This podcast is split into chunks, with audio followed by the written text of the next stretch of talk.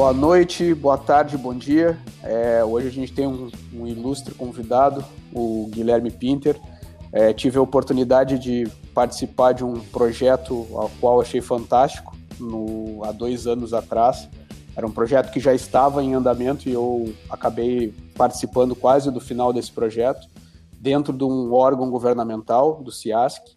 É, cara, foi um trabalho assim que eu achei muito legal e por isso que a gente está trazendo ele para falar um pouquinho sobre esses desafios, sobre o que, que ele poderia deixar de legado para vocês evitarem ou até potencializarem no trabalho de vocês. É, Guilherme, obrigado, cara, pelo por ter aceito o convite aí de estar tá participando com os vanguardistas. É, fica contigo aí para te apresentar um pouquinho aí sobre o que, que o Guilherme faz, o que está fazendo. Bom, boa noite, bom dia, fazer o contrário, né? Boa noite, boa tarde, bom dia. é, agradeço o convite de vocês aí do, do Pascoal, principalmente que a gente trabalhou junto ali durante um período. E para mim é uma satisfação compartilhar, conversar aqui com, com vocês, explicar um pouco aí da, da experiência que eu tive e dentro do estado, né, de Santa Catarina. Trabalho hoje na, na empresa de tecnologia do estado de Santa Catarina. E para me apresentar um pouco aí de onde é que eu vim, o que, que eu faço. É, eu venho da área de tecnologia, venho da área de desenvolvimento de sistemas. Sou formado em sistemas de informação, fiz pós engenharia de software. Depois busquei umas certificações de Scrum Master, PO, de Kanban, fiz o KMP1, KMP2, o Gestão 3.0. E mais importante que isso, né, mais do que certificações e currículo escolar, assim, é, a experiência que eu tive a oportunidade de, de, de, ter, que eu comecei minha carreira lá em 2006, mais ou menos, em, com a parte de desenvolvimento de sistemas, e já trabalhei em empresas que eu tive a sorte de, de ter lá em 2006 a, a oportunidade de trabalhar com o Abu, que é um cara que eu acredito, tá, que ele seja um dos pioneiros aqui no estado de Santa Catarina, em, em Floripa, que ele trouxe o, esse movimento ágil e veio trazer, falar sobre o, o, o framework ágil. Eu tive a oportunidade de trabalhar dele e eu digo para vocês que isso, acho que foi o primeiro marco, grande marco assim na, na, na, minha carreira de não ver só a parte teórica, assim, mas ter alguém com conhecimento prático no dia a dia que eu pudesse aprender e ver quais são as fontes dele, onde é que ele aprendia, como é que ele se comportava, tal. Então isso foi algo que eu é, tenho para mim assim como um dos, dos diferenciais e sou muito grato por isso, sabe? Daí para cá, maneiro. É, e assim, de lá para cá eu trabalhei em empresas menores, não não menores, né, mas com a mentalidade assim mais de, de liberdade, que a gente pudesse experimentar as coisas, tipo na, na Tech que hoje é o grupo IEA, e depois no portal Unimed, tive aí depois disso fui para Softplan já com outro um outro mundo assim uma empresa gigante né uma das maiores empresas que a gente tem aqui de, de Florianópolis de Santa Catarina e talvez até do Brasil. E, e de, em 2013 mais ou menos foi no início de 2013 na verdade ali eu tive eu fui chamado num concurso que eu fiz no Ciasc eu estava trabalhando na Softpan e quando eu recebi uma ligação lá convidando que eu fui tinha sido convocado para esse concurso, eu confesso para vocês que eu não, nem lembrava mais que eu tinha feito esse concurso, sabe? Já tinha esquecido. o concurso era de 2009 e assim, eu já tinha uh, abstraído essa esquecido dele completamente, completamente. E aí, e aí quando eu tive, cheguei lá, lá no Ciasc, assim, eu, eu fui conversei na Softplan, que eu estava de saída e tal, e tive a oportunidade, eles me deixaram bem aberto, assim, fizeram uma proposta para eu ficar, enfim, mas e deixar aberto para mim a oportunidade de eu voltar caso não desse certo assim. Então eu digo para vocês que isso talvez tenha sido minha outra sorte assim na carreira sabe? Que eu fui para o Ciasc muito tranquilo no sentido de tentar experimentar fazer coisas diferentes levar para o estado é, coisas que eram feitas em empresas privadas coisas que eu tinha aprendido que eu tinha visto em, em academia em conversa com os colegas assim. E basicamente e talvez não tão resumido assim, essa é um pedaço aí da minha história que eu vou fazer um resumo para vocês. Show de bola. Bacana. Cara, e começando então com, com esse tema, é, vamos começar por esse processo que é, a gente já percebe o quão diferente é o, o, o mundo privado para o mundo governamental, né?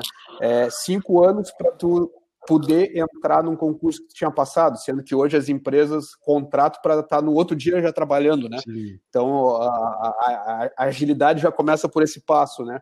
Passo da contratação e passo da efetivação de um concurso público.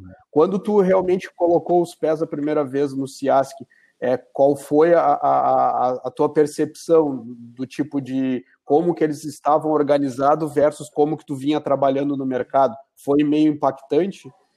Boa pergunta, Pascoal. Cara, assim, até dar um passinho antes, né? Talvez nem todo mundo conhece o CIASC, mas o CIASC é a empresa de tecnologia do Estado e, e eles têm hoje, basicamente, são quatro domínios, quatro divisões que trabalham com inteligência, com desenvolvimento de software, com data center e infovias, né? Infovias aí, internet, rede, prover isso para o estado todo. Então, é uma empresa que a parte que eu entrei, a parte de desenvolvimento de software, ela cuida de sistemas aí de sistemas da Polícia Militar, sistemas da Polícia Civil, da Secretaria de Segurança Pública, roda a folha de do estado ali de Faz... pagamento, fazenda, da fazenda, isso. É... que mais aí? Tô esquecendo bastante coisa, né? Mas, enfim. Tem o Detran. O Detran. O Detran é ruim que a gente fala o Detran, todo mundo fala, ah, então vocês que mandam multa para nossa casa, é. Infelizmente, sim. Mas tem o sistema do Detran, tem o sistema também da, da Secretaria de Educação, né? Então, a gestão das escolas é feita pelo SEASC. Enfim, então, assim, voltando à tua pergunta ali, qual foi o impacto? Foi gigante, assim, cara. Foi gigante porque a gente vem acelerado ali, a gente vem como se estivesse saindo da uma BR-101 ali, tu tá 110 por hora e tu entra numa marginal ali, o trânsito tá, tá meio engarrafado, tá assim, as pessoas... E, e assim, eu, eu, digo que não é nem a culpa das pessoas, sabe? Tem, eu aprendi muito também trabalhando na empresa, tem gente muito competente, mas o Estado, seja o SEASC, seja qualquer empresa que é do governo, assim, ela tem um outro ritmo, ela tem uma outra levada, e isso eu digo para vocês que não me assustou, mas me apavorou, assim, sabe? E eu uhum. até conversava com, com, os, com os colegas meus que vieram do, de empresas privadas também, o quão diferente eram os processos, assim, a gente é, chegou lá, para vocês terem ideia, e a, a, quantidade de trabalho, de projeto que tinha na área de desenvolvimento de sistemas, uhum. era da mesma grandeza do número de pessoas. Então, assim, pensa numa uma equipe que tinha 10 pessoas, muito provavelmente tinham 10 projetos em paralelo, 20 projetos em paralelo, e não tinha muita preocupação, assim, com, com prazo, porque o cliente também é o Estado, a Secretaria, então era uma coisa, assim, que é, a resposta mais curta, mais simples, assim, para vocês é que era meio assustador, assim, sabe? Uhum. E isso, hoje, eu entendo, assim, que foi, foi bom e foi ruim. Foi bom, foi ruim no sentido de é, eu ter aquele choque, aquele impacto, e foi bom no sentido de eu ver, cara, eu vou fazer o possível e o impossível, só vou sair daqui se eu conseguir fazer alguma coisa diferente, trazer alguma coisa diferente para a empresa, sabe? Sim, show de bola. Pô, então a, a parada é, é, é como eu estava imaginando mesmo. Então teve aquele choque de realidade ali no início, é, e aí a partir disso acredito que tu, tu deva uh, ter começado a, a, se inteirar do, do processo dentro da, da, da, empresa, verificar por que, que funcionava né, desse formato, é, e em que momento uh, uh, a, a, empresa enxergou que era necessário haver essa mudança. Primeiro, uma mudança de cultura, né, que a empresa trabalha de um formato totalmente diferente, está olhando no mercado que tem empresas que estão trabalhando de uma outra forma, talvez até essas empresas venham no, viessem no futuro a concorrer com o CIASC dentro de órgãos do governo, e aí ela entendeu que ela precisava se modernizar. Acredito que deve, deva ter passado por isso. E, e isso tem a ver com a entrada de pessoas com o teu perfil nessa leva de novas contratações que foram feitas pelo processo seletivo, ou não tem nada a ver com isso? É, eu acho que sim, assim, eu acho que sim, porque é, quando entrou um pessoal novo, assim, que aconteceu do, do, dessa leva de 2009, que eu falei que foi o, o, concurso, a gente entrou dois, três anos depois, assim, é, pegou um perfil de, de, pessoas que entraram na empresa que já tinham uma experiência de mercado, né? Porque os primeiros que entram, geralmente é o pessoal que está estudando e, e, nada contra isso, mas o pessoal que tem mais uma experiência acadêmica, assim, sabe? E aí, quando uhum. veio essa segunda leva que eles chamaram do concurso, que eu falei, tinha comentado que nem esperava que, que fosse chamado, né? Veio o pessoal do mercado, assim, e com isso, cara, a gente teve a oportunidade de trabalhar, eu não digo todos, assim, né? Mas eu, eu caí numa equipe que eu cheguei para o meu coordenador na época ali, e eu, e eu tinha um projeto de entregar é, uma nova plataforma de notícias do governo, assim, do estado, né? Onde Secretaria de Comunicação queria distribuir, fazer do portal do governo é, uma nova ferramenta, enfim.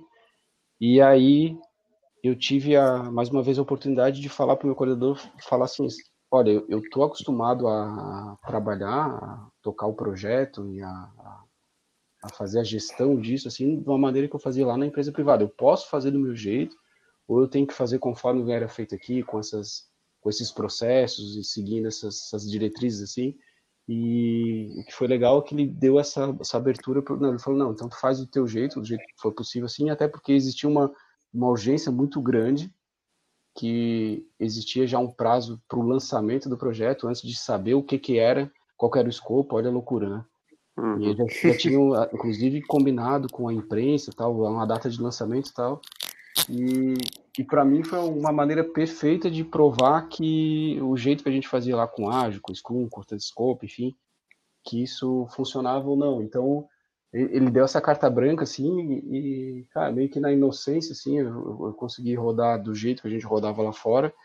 E depois, acho que assim, a gente lançou tal, o projeto, o sistema, conseguimos entregar na data certa tal.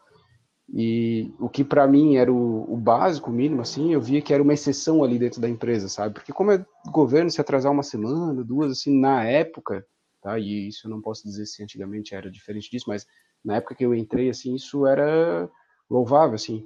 E aí eu recebi, o presidente da empresa me chamou, na época, na, no gabinete dele, ali, na, na empresa, para me agradecer, para falar. Lógico que no mérito não era não era só meu, era a equipe toda que foi, a gente conseguiu dar certo assim, mas com algumas práticas que a gente fez diferente do que a empresa estava acostumada a fazer. Então isso assim foi o cartão de visita que acabou dando certo, assim, sabe? Então isso uhum. Pô, legal. Foi legal. Foi, foi, foi através de um experimento que tu fez lá dentro que daí meio que abriu as portas. Isso, isso. E a primeira coisa, legal. cara, assim, de diferente até que foi feita lá foi quando o cliente, que era a Secretaria de Comunicação do governo, veio pedir milhões de coisas e, e, veio com prazo junto, assim, aquela coisa de tu já ver o escopo e tu conseguir dizer o que, que não era possível de ser feito, a gente conversar e, e foi bem legal de que foi, eu usei na, na, na época ali que eu conhecia, que eu tinha domínio, que era o Scrum, sabe? Então, toda semana o cliente estava ali dentro, alguém da secretaria estava ali dentro do CIAS, que a gente estava definindo o que, que ia ser feito, o que, que não ia ser feito, validava o escopo. Então, foi uma experiência bem legal, assim, que deu resultado excelente, assim, sabe? A gente conseguiu entregar na, no prazo e o cliente ficou satisfeito com, com o escopo. E ele viu e ganhou, ganhou confiança. Então isso virou a chave ali para nós, sabe? Ô, Guilherme. Bacana. E... Posso perguntar? Manda. Ô, Guilherme. E por se tratar assim de órgão público, a gente sabe que existe um, um, um, processo bastante burocrático, principalmente quando a gente tem que reportar alta gestão. E é que tu me explicasse um pouquinho como é que vocês conseguiram casar né, essa questão de utilizar as abordagens ágeis, é, no caso para o desenvolvimento do software, mas também fazer o reporte para alta gestão, né, para os seus líderes, é, porque a gente sabe que é, não sei se no caso do CIASC, mas já tive a experiência de estar dentro de um órgão público e a gente precisa de uma série de documentações que fogem um pouquinho a essas abordagens para poder fazer esse reporte, né? Então, como é que vocês fizeram esse processo? Se houve um formato mais híbrido ou se, ou se só utilizaram abordagens ágeis? Uhum. É, a, a, vantagem que a gente tem ali do, do CIASC é que a gente é uma empresa também do Estado, né? Então, assim, é, não, não tem não, a gente não tinha tanta exigência assim de documentação, vamos supor, de tu justificar é, caso de uso ou fazer uma documentação em relação a história de usuário ou a, a maioria, a maioria dos, dos estados ali do, do, dos, dos órgãos que contratam de fora, eles precisam muito de Não, me fugiu a palavra agora, mas. Da documentação para o pessoal ficar como histórico para poder depois dar continuidade? É, mas a contratação geralmente é, geralmente é feita por ponto de função. Ponto de função. Ah, tá, os pontos de é. função. Uh, seriam no, no, nos dois casos, mas principalmente no segundo, né? No caso da, dos artefatos para fazer esse reporte, essa entrega para os líderes de vocês. É, vou te dar um exemplo, por exemplo, quando eu estava dentro do, do, da Secretaria de Estado da Saúde, eu tinha uma equipe de desenvolvimento, que ali a gente utilizava abordagens ágeis, mas toda vida que eu tinha que levar isso para o gestor, né, para o gerente da gerência de tecnologia da informação, eu tinha uma série de documentação que eu precisava preencher para levar isso, e até porque era uma empresa terceirizada e tinha um, uma licitação que, que exigia alguns formatos de documentação, né? Não sei se vocês trabalhavam mais ou menos nessa linha, como é que funciona. Ah, entendi, perfeito. Então, a, a vantagem que eu estava comentando é que assim a gente não tem não tinha obrigação de apresentar a mesma documentação, os mesmos artefatos como a empresa que fez a licitação, né? Porque isso acaba engessando e burocratizando todo o processo. A maioria das empresas que trabalham para o governo, infelizmente, assim, eu digo que o PCU tem, tem ido nessa, linha de, de deixar as coisas mais propensas para que as empresas consigam trabalhar mais com e menos com artefatos na, respondendo a tua pergunta, assim, na equipe que eu caí, era uma equipe que o coordenador ele estava tentando fazer algumas coisas diferentes. Então, isso é uma coisa para a gente até calibrar aqui na, na, minha conversa, que eu caí, mais uma vez, assim, talvez por sorte, eu caí nessa equipe que não tinha essa obrigação de apresentar para os líderes e para o cliente algo, algum, algum artefato, alguma, alguma forma de documentação que comprovasse o trabalho, que tivesse alguma coisa nesse sentido, assim.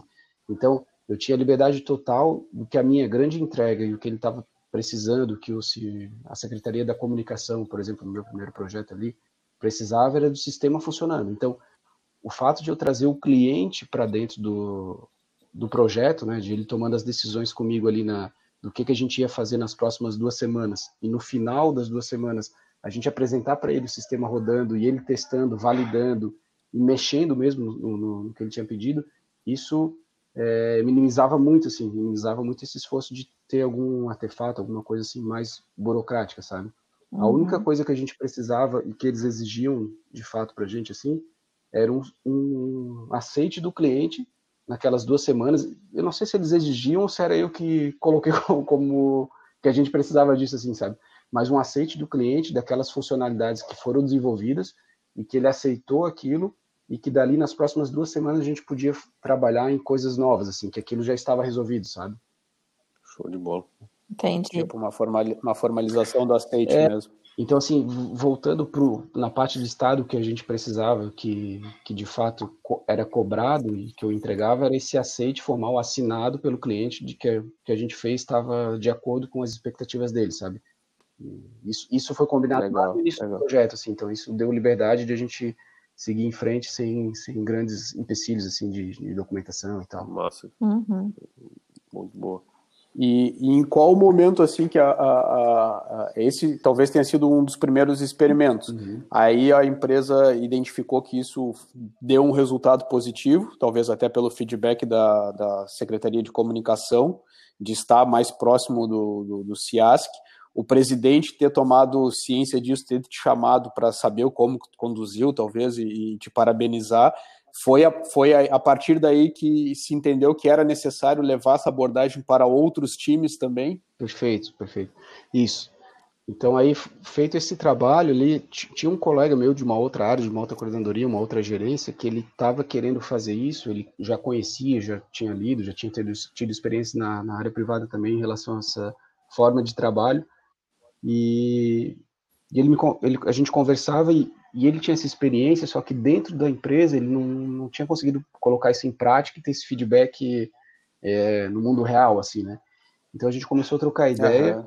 e, e aí, uma outra coincidência, o meu coordenador, esse da que me dava essa liberdade, que dava essas experimentações, ele saiu da empresa, ele foi chamado em outro concurso e tal, e e eu sempre falei, sempre fui entusiasta em relação a essa agilidade, essa outra forma de trabalhar ali dentro da empresa e tal. E aí ele fez o convite e ele me indicou para assumir a coordenadoria de desenvolvimento de software ali, de novos projetos dentro da empresa, né? Pô, show de bola. E, e aí, com isso, a gente começou a, a espalhar e fazer isso, escalar isso, porque o projeto não acontecesse só os que eu tocasse, mas que os outros líderes de projeto começassem a fazer desse jeito também. E em 2015, em 2015 isso, entrou uma nova diretoria na empresa, um novo presidente e tal, e esse meu colega da outra gerência falou, cara, Guilherme, a gente tem conseguido, tem conseguido fazer isso, tem funcionado, vamos fazer uma proposta de levar para a presidência, de a gente mudar a maneira que a gente desenvolve software dentro do Estado, assim, e aquilo foi extremamente ousado, assim, mas para mim brilhou meu olho que era o que eu acreditava, o que eu queria e que eu achava que fazia sentido para uma empresa do Estado, assim, fazer, sabe? A gente é, deixar de desenvolver software da maneira lá que, que sempre foi feito, daquela forma de tu primeiro fazer toda a parte de análise do documento, depois levar para o cliente aprovar, depois tu pensa numa engenharia, e aí tu fica um, dois, três anos ali desenvolvendo para depois ver que não era nada daquilo, assim, sabe? Então, essa maneira, mais pensando para o ágil e para essas metodologias que talvez na, na, nas empresas privadas, e, e, e digo mais, né? não são nem todas, mas pelo menos na, nas menores ou nas mais modernas, assim, já, já era, não era tanta novidade, mas para o Estado era uma coisa, assim, de outro mundo, sabe? E aí, em 2015, foi onde eu e ele, a gente juntou as ideias, nós fizemos um A3, né, um A3 é uma ferramenta aí que é, é usada na Toyota, onde tu coloca quais são os problemas, tu vê o cenário atual, como é que funciona, como é que está a empresa, tem uma situação alvo e tu escreve um plano para chegar naquela situação alvo. Assim, isso a gente fez, é, levamos num papel e fomos mostrar para o diretor novo da empresa que chegou assim na época. E na época eu já era coordenador de, de, dessa área.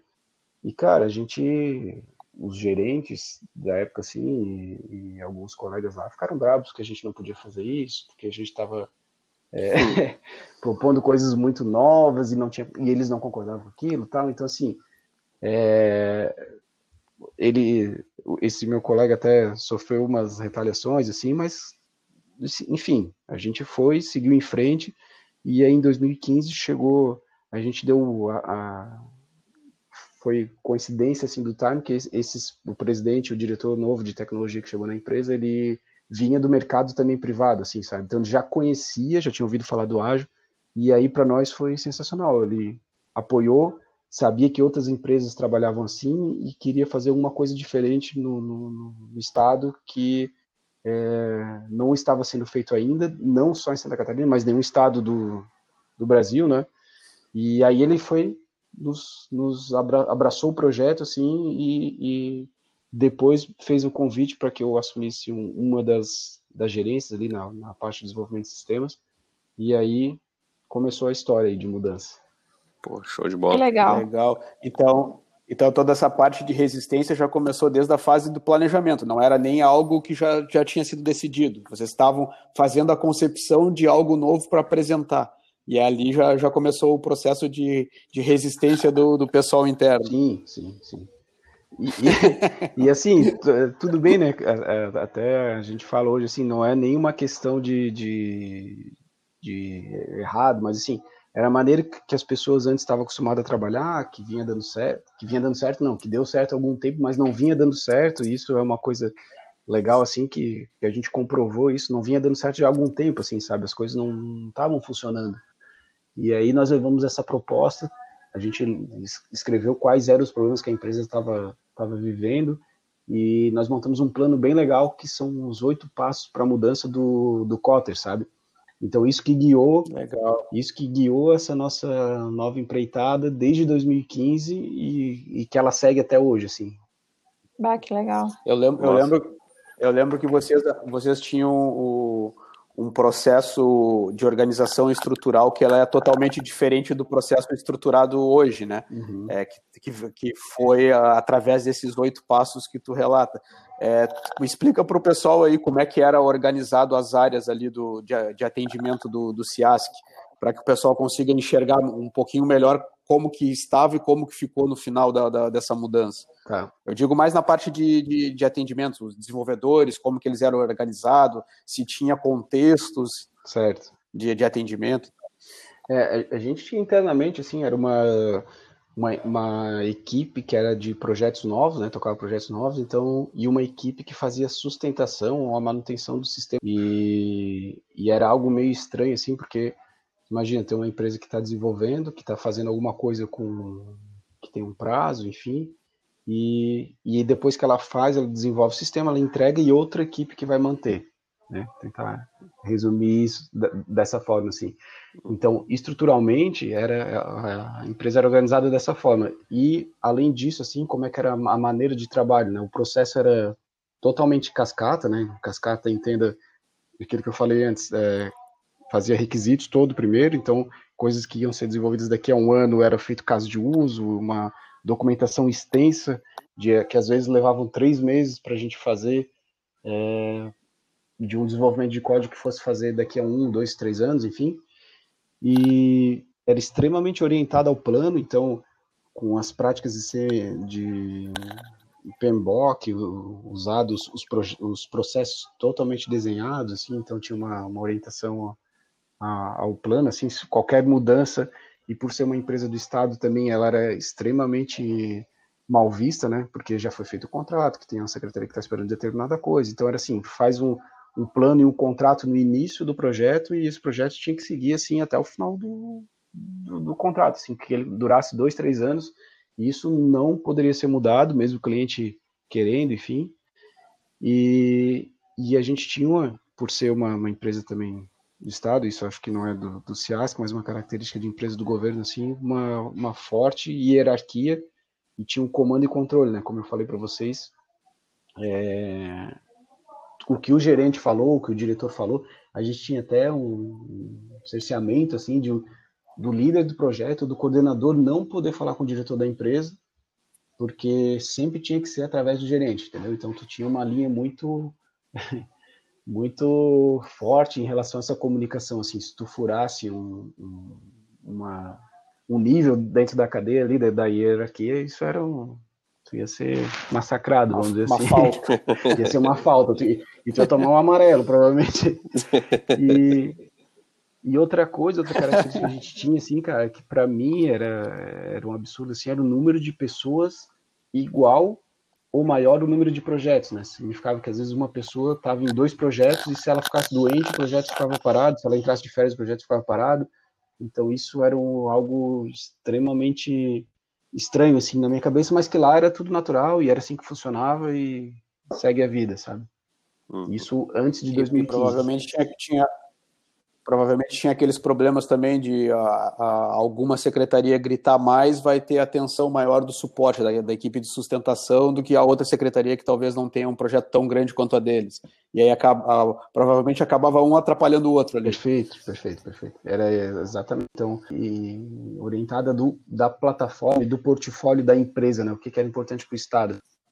Cada equipezinha fazia a sua, o cliente é, pedia e ficava na pressão. Às vezes o cliente tinha o contato direto do desenvolvedor e isso acabava atrapalhando assim alguns projetos que eram mais estratégicos para a empresa, para o estado e tinha aqueles fura-filas assim, era muito estranho, sabe?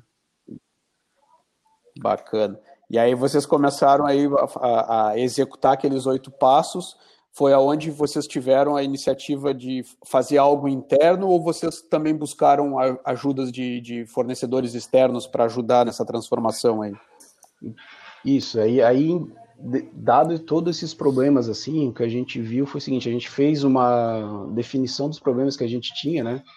E que a gente precisava aumentar a capacidade de entrega de valor para o cliente, não só a capacidade de entrega, mas daquilo que fazia sentido para o cliente mesmo não que o, às vezes era pedido diretamente para o desenvolvedor, a gente precisava diminuir a complexidade de gestão, porque, imagina, tinham 100 desenvolvedores, eram pelo menos 100 projetos, mas isso era 130, 120, chutando um número para dar uma, uma ideia da proporção, né?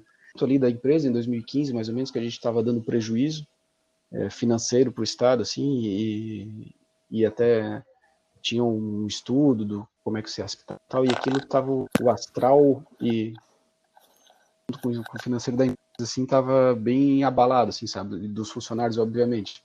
E aí a gente montou esse, esse A3, esse A3 do, do, do né, seguindo, e assim, até repetindo os passos aqui, não sei se eu posso, se vocês me permitem fazer isso. Né? Pode, por favor. Mas, só...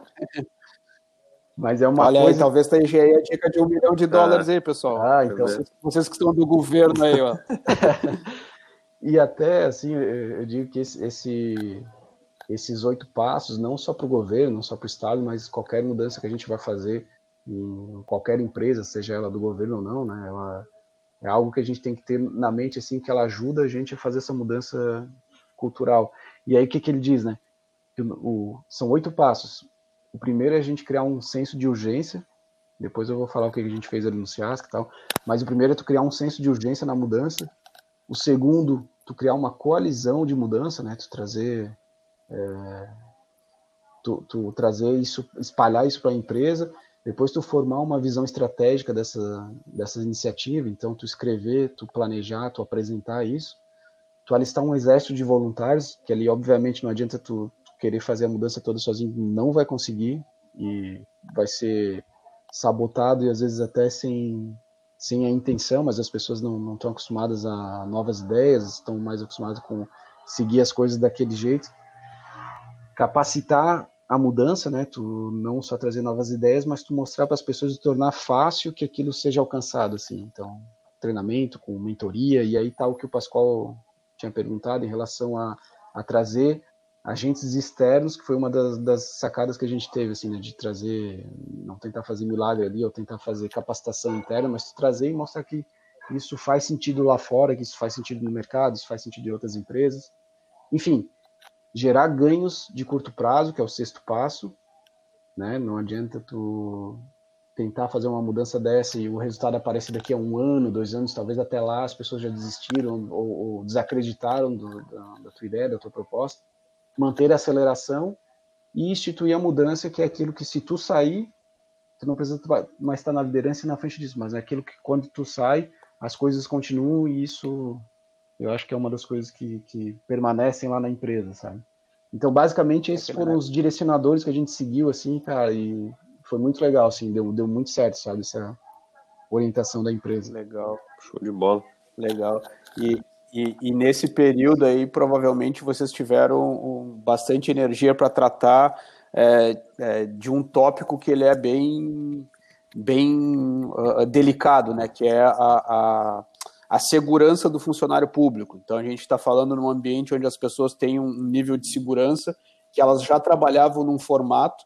Vocês chegaram com uma proposta de um trabalho diferente, fizeram diversas ações, mas mesmo assim a gente sabe que tem as pessoas que vão vão ficar uh, debruçadas na, na, na, sua muleta ali da desculpa que isso não vai funcionar, que isso não é para mim, que eu já estou aqui há 20 anos, que eu já fiz esse formato. É, o, que dica que tu, que tu pode nos trazer para esse tipo de comportamento que com certeza vocês vivenciaram e de que forma que vocês ultrapassaram esses problemas ali? Tá.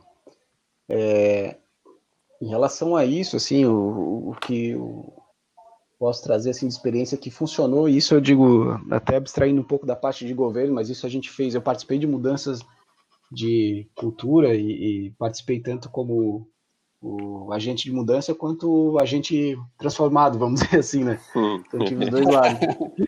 E, e, uma das coisas assim que, que faz sentido, cara, em relação ali a, até os seguindos passos do Cotter ali, é tu alistar um exército de voluntários, né? Um dos passos, que é o, o quarto passo.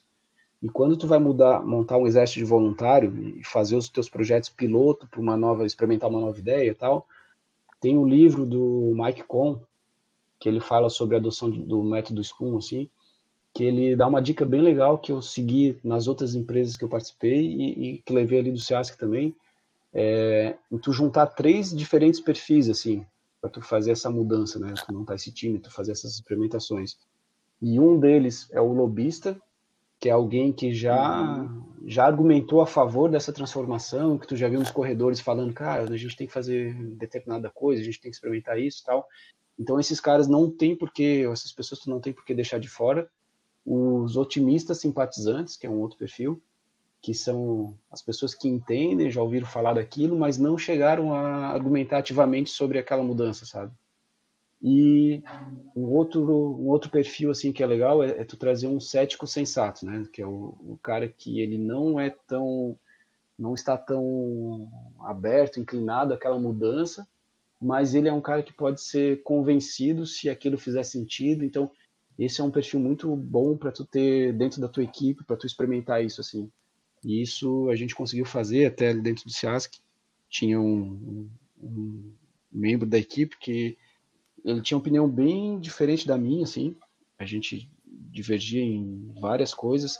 Ele era aquele talvez chato, assim, sabe, que tu sabe na empresa, mas é um chato legal de tu ter do teu, do teu lado, porque ele te mantém alerta e te obriga a ter bons faz... argumentos para para convencer e, te... e não pode falar que te, que te faz ter aquela divergência de opinião para tu raciocinar se realmente essa linha que tu está fazendo faz sentido ou se tu teria que fazer um, um desvio do teu percurso ali, né? A, a pergunta provocativa, né? Perfeito, perfeito, é isso, porque se tu tá todo mundo no oba-oba ali, também às vezes tu vai dar com a cara na parede, assim, então ter alguém, alguém com esse perfil que questione, que seja mais difícil de convencer, assim, é excelente. Mas assim, né, mais uma vez, é o cético sensato, né? Sim, não é o sabotador. Não é o sabotador, né? muito boa. Legal, muito legal. Boa. O, é, o, o, pessoal, só para vocês entenderem por que, que eu estou fazendo esse tipo de pergunta uh, para o Guilherme, é porque eu participei de, uma, de algumas etapas ali dentro e, e eu, eu pude viver algumas dessas situações ali dentro e, e sei o quão bem o, o Guilherme e a equipe dele se saiu lá dentro é, muitas vezes com esforços deles mesmo, muitas vezes com esforços de equipes externas, mas eles, eles avançaram todos esses processos e hoje a, a, o CIASC, eu posso dizer com certeza que ele tem uma, um nível é, de maturidade legal em agilidade, os times, eh, digamos que desplugou da, da, da da, da, de empresas de consultoria ajudando eles nesse processo, então o negócio realmente funcionou, né? Então não tem mais a necessidade de ter ninguém plugado ali, é, cadenciando eles, batendo chicote ali para ver se estão seguindo os processos. Eles entenderam qual que eram os melhores processos, quais eram as melhores abordagens para as equipes deles, adaptaram em algumas situações. É, eu tive até a oportunidade de participar de um contexto que ele não participava dentro da empresa Ciasca, ele era alocado no, no, no cliente. E, e, essa equipe, é, a, a, como, a, como, essa equipe também tinha mais umas duas, eu acho que era, elas eram externas, e a dificuldade que eu lembro que tinha no, no, no CIASC é que eles não se sentiam nem parte do CIASC e nem parte do cliente, né? Então eu, eles eram clientes quando eles convinham eles, Uh, e quando eles, quando eles tinham alguma cobrança do cliente, eles eram CIASC, daí convinha ser do CIASC. Mas quando tinha que levar todas essas abordagens para eles, eles achavam uma balela. E eu tive a oportunidade de trabalhar dentro de um contexto desse. Uma das técnicas que eu utilizei, não sei se, se nos outros contextos o, o Guilherme tem alguma situação que foi utilizada da mesma forma, foi que eu não, eu não levei nenhuma prática para eles, eu não, não, não levei nenhuma terminologia, eu simplesmente fazia eles enxergarem quais eram os problemas que eles estavam enfrentando e levava uma ferramenta para eles resolverem através da, daquele uso daquela ferramenta. E aí eles foram comprando a ideia que aquilo funcionava. Não sei se vocês também utilizaram esse tipo de abordagem em outros times lá, Guilherme. Sim, sim, total. Assim, essa experiência que, que chegou a comentar foi, foi sensacional, assim, porque é, dentro do, do que a gente estava de plano, que a gente tinha tocado, que já tinha é, feito a mudança, assim, obviamente as, os times que estão ali mais perto, eles acabam respirando mais essa, essa mudança ali, né? Quando tu mantém a aceleração, tu tá instituindo a mudança, até é uma coisa que pode parecer meio boba, talvez, mas a gente, dentro do estado, a gente fez uma, sabe aquelas salinhas estilo Google, assim, com puff, uhum. com escrever na, na parede e tal? E isso, há uns anos atrás, era possível, assim, e, e não existia dentro da empresa, então isso, isso faz parte dessa mudança de comportamento, dessa mudança de cultura. Isso mostra que a empresa está tentando se aproximar das empresas privadas, assim. E até uma coisa legal, e, e eu fiz uma palestra uma vez num evento que, que tinha das empresas de tecnologia dos estados, né, do Brasil inteiro, falando sobre essa transformação, assim, e a gente via que era Santa Catarina na vanguarda ali, a gente, como o SEASC, fazendo alguma coisa diferente do estado e buscando isso. Tinha a, a Bahia e tinha o, o qual era o outro estado? O Amazonas. É. Então, assim, eram poucas empresas que estavam experimentando, sabe? E, e, e essa sala que a gente fez ali, por exemplo, é, ela era uma. Na época, sabe que até a Ana perguntou ali em relação a como é que trabalha com o governo e tal, para fazer uma sala disso, para contratar um arquiteto, para tentar fazer uma coisa, é uma burocracia gigantesca e, e para a gente desenvolver e fazer algo desse tipo assim, a gente ia levar muito tempo, sabe? Daí o diretor me chamou na sala e falou: Ó, faz do jeito que tu quiser. Pensa eu, o arquiteto, com meus dons de arquiteto, para dar uma ideia de fazer como é que uma, uma sala assim de tal, tal. E eu poderia muito bem tentar abrir uma contratação, fazer uma licitação para contratar um arquiteto, para fazer isso. E, cara, talvez tivesse até hoje lá rolando isso. Mas eu tinha um primo que fazia arquitetura e eu falei para ele: queres fazer um trabalho voluntário? Tu não vai receber nada, absolutamente nada. Mas é um trabalho, é um trabalho para tu fazer uma proposta e o pessoal nosso administrativo vai montar, vai comprar alguma coisa nessa linha assim. E a gente conseguiu fazer muito rápido, assim, sabe? E ele ficou feliz da vida, porque ele levava orgulhoso ali as pessoas, era um portfólio para ele, sabe? A gente não gastou nada como Estado ali em relação à arquitetura e montamos uma salinha diferente, mas enfim, é, é um exemplo ali que daí as pessoas que estavam fora, como diz o Pascoal, que estavam alocados no cliente, assim, elas não tinham essa oportunidade de, de, de conviver, de respirar, de conversar, de, de vivenciar isso, assim, sabe? Então a gente teve, nesses casos, tivemos outras equipes que, que começaram a vir, começaram, elas tinham um propósito e faz muito parte dessa questão da, da gestão 3.0 também, que a gente trabalhava, sabe? Em relação a dar autonomia, dar um alinhamento para as equipes e que eles tomassem as próprias decisões. Então, essa equipe externa, outra que a gente tinha, já tinha um pessoal muito bom, assim, em relação também à, à, à cultura, que já tinha experimentado coisas diferentes e tal. Então, eles eles vivenciaram isso e eles, antes de, da, do Pascal trabalhar junto com a gente ali no CIASC, eles já tinham experimentado isso e, e, funcionou funcionou muito bem porque eles queriam fazer isso a gente foi só uma válvula de, de dar autonomia para eles sabe? Então é tu ter essa sensibilidade de, de dar o alinhamento para as pessoas acreditar confiar e deixar que eles tomem as próprias decisões e, e experimentem coisas novas que lógico que faz sentido com toda a empresa com todo o estado né então a gente teve essas duas experiências sim. Legal. Muito massa. E, e, e, aquela parte ali de que vocês trabalhavam num formato bem hierárquico e atendendo praticamente todos os, os clientes, né? É, teve um momento que vocês tiveram que fazer a opção por uma ruptura e criar times multidisciplinares ali para que atendesse contextos. Quando a gente fala contexto, seria tipo os clientes, né? O cliente da educação, o cliente da fazenda, cliente do Detran, é, é, em que momento que vocês sentiram que, que, fazia sentido vocês estarem montando esses times nesse formato?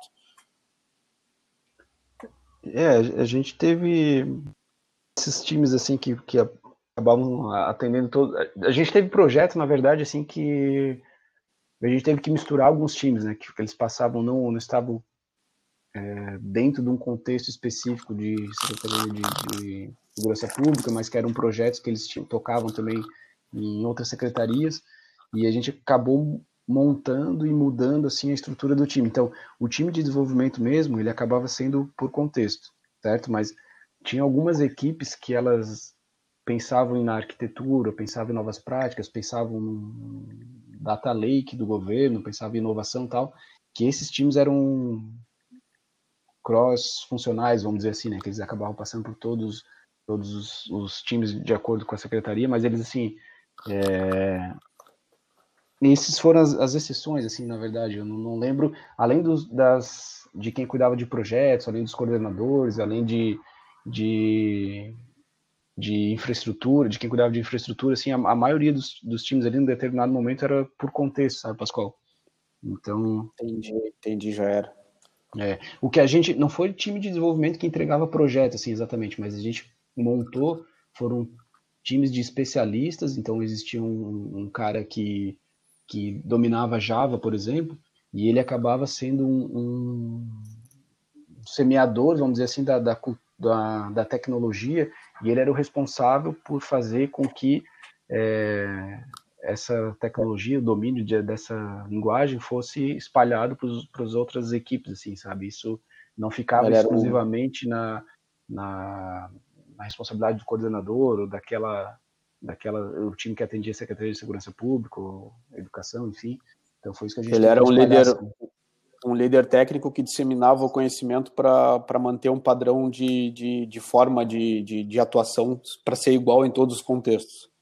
Isso, perfeito. Legal, legal.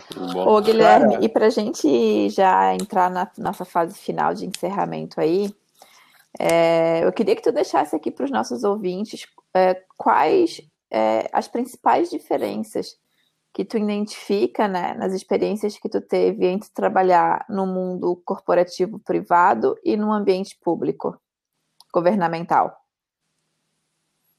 Certo. Bom, as principais diferenças assim que eu vejo é que a gente na empresa privada, pelo menos algumas empresas privadas, assim, dizem que a gente pode pedir desculpa, né? Faz mais sentido tu pedir desculpa do que tu pedir licença.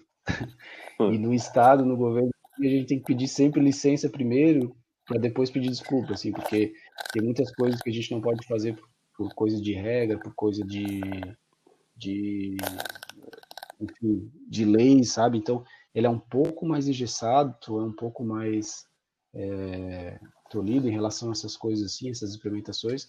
Então, essa é um pouco de, da diferença. Outra, que isso eu acho que serve para as duas até, né, é, tu tem que respeitar o tempo da empresa, né? Uma coisa que eu aprendi, isso até antes de entrar no CIASC, às vezes tu faz um curso, tu faz um treinamento, tu vem de um evento, do congresso, e tu vem ali querendo mudar o mundo, mas tu tem que entender qual que é o, o, o, tempo da empresa, senão tu pode dar com a cara na parede, tu pode acabar é, perdendo o, o, tempo aí de implementar uma, uma, melhoria, então isso é muito importante ter esse feeling, sabe, de, de entender o tempo que a empresa tem, e obviamente, e infelizmente, é, a empresa pública, isso não é, mais uma vez, não é só do SEASC, assim, ela tem um tempo diferente das empresas privadas. Eu acho que cada vez menos, cada vez menos essa diferença é, ela, ela, tende a se encontrar aí. Eu, eu, espero que sim, eu sou talvez um otimista, mas eu espero que isso tende, tende a diminuir essa diferença do tempo da empresa privada e da empresa pública.